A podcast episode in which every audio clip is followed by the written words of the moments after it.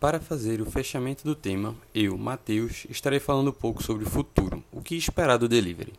Uma pesquisa de 2020 do Ministério da Saúde apontou que a ansiedade é o transtorno mais presente na vida do brasileiro durante a pandemia, sendo comer uma das válvulas de escape mais utilizadas para aliviar o estresse. Apenas em 2020, no ano passado, as pessoas aumentaram em 150% o gasto com iFood, Uber Eats e Rappi. Percebe-se que o delivery passa a ser uma ferramenta cada vez mais utilizada e a tendência é que ele se faça cada vez mais presente.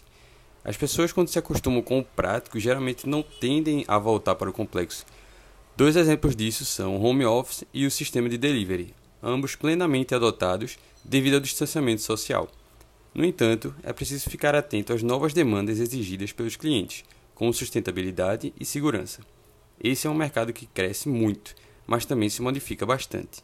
Se posicionar de forma correta, Garantir a melhor experiência para o cliente e investir em novas tecnologias pode ser a melhor forma de você garantir o seu espaço no futuro do delivery. Um exemplo disso, como já foi falado aqui, é o sistema de delivery inteligente, realizado por drones.